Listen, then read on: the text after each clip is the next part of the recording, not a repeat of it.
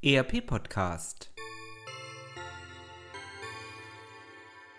Adventskalender Adventskalender Adventskalender 1. Dezember 2019 Advent, Advent, ein Lichtlein brennt.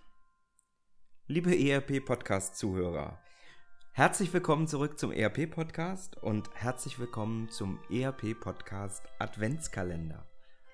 Der Adventskalender ist ähm, eine Tradition. Tradition beginnt ja immer bei n gleich 1, die wir im letzten Jahr begonnen haben und die wir unbedingt fortsetzen wollten in diesem Jahr, weil es auch ein kleines Dankeschön an Sie und natürlich an die vielen IT-Unternehmen und Softwarehersteller, ERP-Hersteller ist, die uns das ganze Jahr über begleitet haben. Der ERP-Podcast geht jetzt auf nahezu 200.000 abgerufene Episoden zu. Und äh, ich freue mich darüber, dass er Ihnen so gut gefällt und ich freue mich vor allen Dingen auf viele weitere Inhalte. Das ist mittlerweile nicht mehr so ganz einfach für mich, hier tatsächlich Woche für Woche neue Inhalte äh, zu erstellen, weil mir einfach zeitlich äh, sehr viel Zeit dafür fehlt. Aber trotzdem mache ich das sehr, sehr gerne der Podcast ist mein, ist unser Angebot des Wissenstransfers an Sie als Hörer. Erst eins, dann zwei, dann drei, dann vier. 2019 war fantastisch. Ich glaube, wenn ich in die Branche schaue, der ERP und Softwarehersteller, rund um das Unternehmensdatenfundament. Dann wird jeder bestätigen, dass ERP und Digitalisierung in aller Munde sind. Viele ERP-Hersteller sind extrem stark am Wachsen und ja, das mussten wir in manchem Projekt leider auch feststellen, wahnsinnig ausgelastet. Das ist einerseits positiv für die Hersteller, für die Anwendungsunternehmen ist es nicht immer so positiv. Vor wenigen Tagen kam dann die Nachricht der Bitkom. Über 100.000 IT-Fachkräfte fehlen. Liebe Zuhörer, ich verspreche Ihnen, ich an der Universität Würzburg mit einem ganz, ganz tollen Team, wir tun alles, um möglichst viele IT-Fachkräfte auszubilden.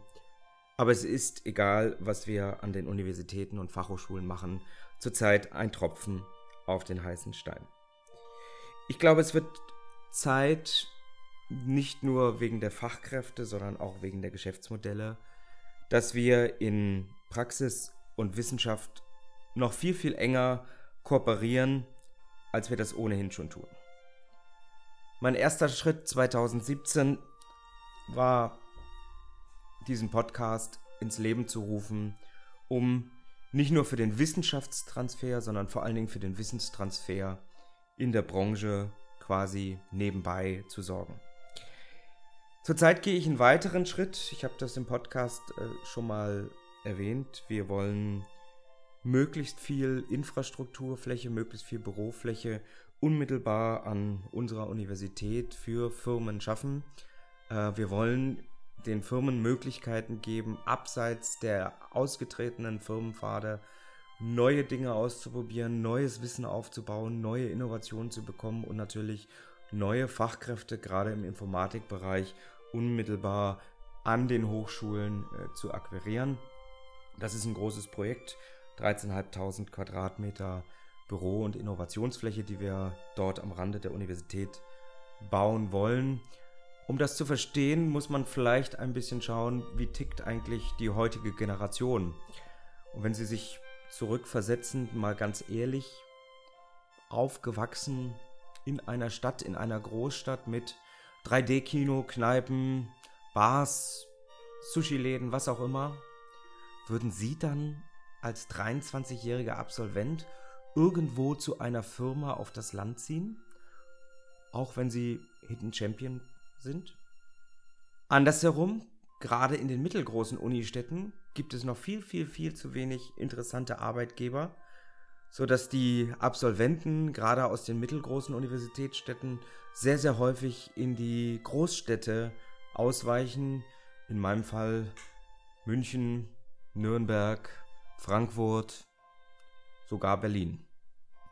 Doch die Ansiedlung in einer mittelgroßen Universitätsstadt mit einer Dependance hat gegenüber den Großstädten viele Vorteile. Ich versuche das mal im Vergleich mit der Stadt München zu verdeutlichen. Die Stadt München hat rund anderthalb Millionen Einwohner und hatte 2018, ich will jetzt nicht nach Branchen differenzieren, ungefähr 2,7 Milliarden Euro Gewerbesteuereinnahmen. Das muss man ein bisschen relativieren natürlich. Dort sitzen viele große Konzernzentralen, aber trotzdem ein sehr, sehr großer Betrag als Indikator für viele Firmen, die dort sitzen. Eine kleinere Universitätsstadt wie eben zum Beispiel Würzburg mit 127.000 Einwohnern hat nur Gewerbesteuereinnahmen von etwa 100 Millionen Euro. Also viel, viel kleiner von der Anzahl an Firmen, die dort angesiedelt sind. München hat mit seinen zwei Universitäten zuzüglich der Fachhochschule ungefähr rund 85.000 Studierende. Also umgebrochen auf die Anzahl an Einwohnern ist jeder 18. Einwohner ein potenzieller neuer Arbeitnehmer, heute noch Student, ähm, wenn er dann entsprechend die Hochschule verlässt. Wenn ich jetzt die Arbeitsnachfrage an die Gesamtheit der städtischen Bevölkerung richte, kriegt man, glaube ich, recht schnell ein Gefühl, dass jeder 18. gut ausgebildete, digital ausgebildete Absolvent halt nur ein Tropfen auf dem heißen Stein sein kann. Würzburg dagegen hat an seiner Universität zuzüglich der Fachhochschule etwa 35.000 Studierende. Auch diese Hochschulen stehen mit KI-Zentren, Informatikforschung auf Weltniveau, Quantenphysiklaboren und so für exzellente Ausbildung und modernste Forschung in allen Bereichen. Wir wurden beispielsweise gerade durch Reuters zu den Top 10% der innovativsten Universitäten in Europa gewählt. Bezogen auf die Gesamtgröße der Stadt und damit die akademische Arbeitsnachfrage ist hier in Würzburg jeder dritte Einwohner ein potenzieller neuer Kandidat für ihr Unternehmen. Also, um den gleichen Effekt in München zu erzielen, müssten zusätzlich zu den dortigen Studierenden in regelmäßigen Abständen 330.000 Absolventen in die Stadt ziehen. Das ist eine Nummer. Ich stelle immer wieder fest, dass äh, Unternehmen, die sich in unmittelbarer Nachbarschaft zu den Hochschulen ansiedeln oder zumindest dort einen kleinen Standort unterhalten, unabhängig von der Strahlkraft ihres Firmennamens keine oder kaum Probleme in der akademischen Nachwuchsgewinnung haben. Im Gegenteil, die nachbarschaftliche Lage erlaubt es eher den Unternehmen, an neuen Konzepten gemeinsam mit den Lehrstühlen und Studierenden zu arbeiten oder sogar mit den Unternehmensdaten im Tandem mit wissenschaftlichen Mitarbeitern innerhalb der Unternehmensmauern zu arbeiten. Also viele Vorteile, die sich durch das Heranrutschen an die Universitäten ergeben können, um Wissen aufzubauen, neue Geschäftsmodelle aufzubauen oder das Gap der eben angesprochenen 100.000, mehr als 100.000 IT-Fachkräfte für das eigene Unternehmen ein wenig zu schließen. Ich bin sehr gespannt, wie es in 2020 an dieser Stelle weitergehen wird. Und wenn das fünfte Lichtlein brennt, dann hast du Weihnachten verpennt. Die Digitalisierung ist so ein bisschen wie ein Frosch im Wasserbad. Wenn das Wasser warm wird, und das wird es relativ schnell, dann ergeben sich zunächst tolle positive Effekte. Es ist wohlig warm, man kann wunderbar darin schwimmen, übertragen auf die Digitalisierung des Unternehmens. Ich kann viele Quick Wins relativ schnell machen, ich bin jetzt auch digital erreichbar, kann damit als Unternehmen vielleicht ein bisschen besser in der Ansprache zu den Kunden skalieren. Ich kann ein digitales Flottenmanagement mit GPS und allem Schnickschnack einrichten, habe vielleicht sogar eine Logistik-Routenplanungssoftware erworben und eingerichtet. Oder ich nutze Augmented Reality beispielsweise zur Produktbegleitung, etwa im Bereich von Maintenance und Support. Tja, und das Wasser wird immer wärmer, bis es dann schließlich kocht. Der Frosch kann jetzt, auch wenn er es merken sollte, leider nicht mehr hüpfen. Augmented Reality in der Produktbegleitung, ohne dass es im Backend wirklich skaliert und wir automatisiert Wartungstechniker einsetzen können und Rechnungen erstellen können, ist zwar nett, aber im wettbewerblichen Umfeld sicherlich nicht zielführend. Die Einführung eines Backends in Form von ERP bzw. des Unternehmensdatenfundament dauert eben mehrere Jahre. Habe ich die wirklich noch in meiner Branche? Es ist ja nicht nur so, dass die Branche ebenfalls ein ERP oder Unternehmensdatenfundament aufbaut, sondern ich verliere gleichzeitig auch noch Zeit, um die betriebswirtschaftlichen Prozesse immer weiter zu automatisieren und neue datengetriebene Geschäftsmodelle aufzubauen. Zwei, drei, vier Jahre und mehr, die für die Einführung durchaus ins Land ziehen können.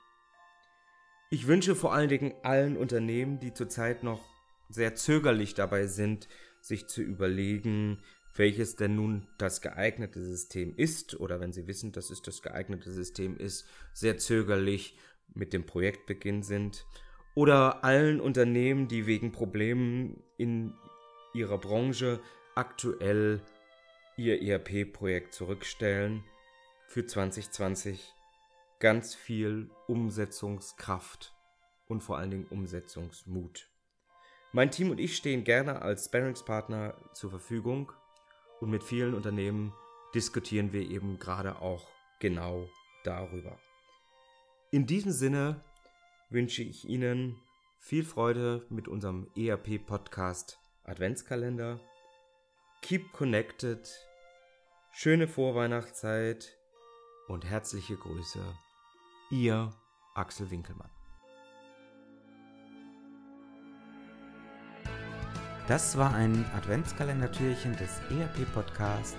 All unseren Hörern wünschen wir eine schöne Advents- und Weihnachtszeit. Das war der ERP-Podcast für alle, die sich aktiv mit dem Einsatz und der Gestaltung von Unternehmenssoftware und den daraus entstehenden Veränderungen und Potenzialen im Unternehmen losgelöst von Fachzeitschriften, Büchern und wissenschaftlichen Veröffentlichungen, zum Beispiel beim Spazierengehen oder Autofahren auseinandersetzen wollen. Mein Name ist Axel Winkelmann. Ich bin Professor für Betriebswirtschaftslehre und Wirtschaftsinformatik an der Universität Würzburg.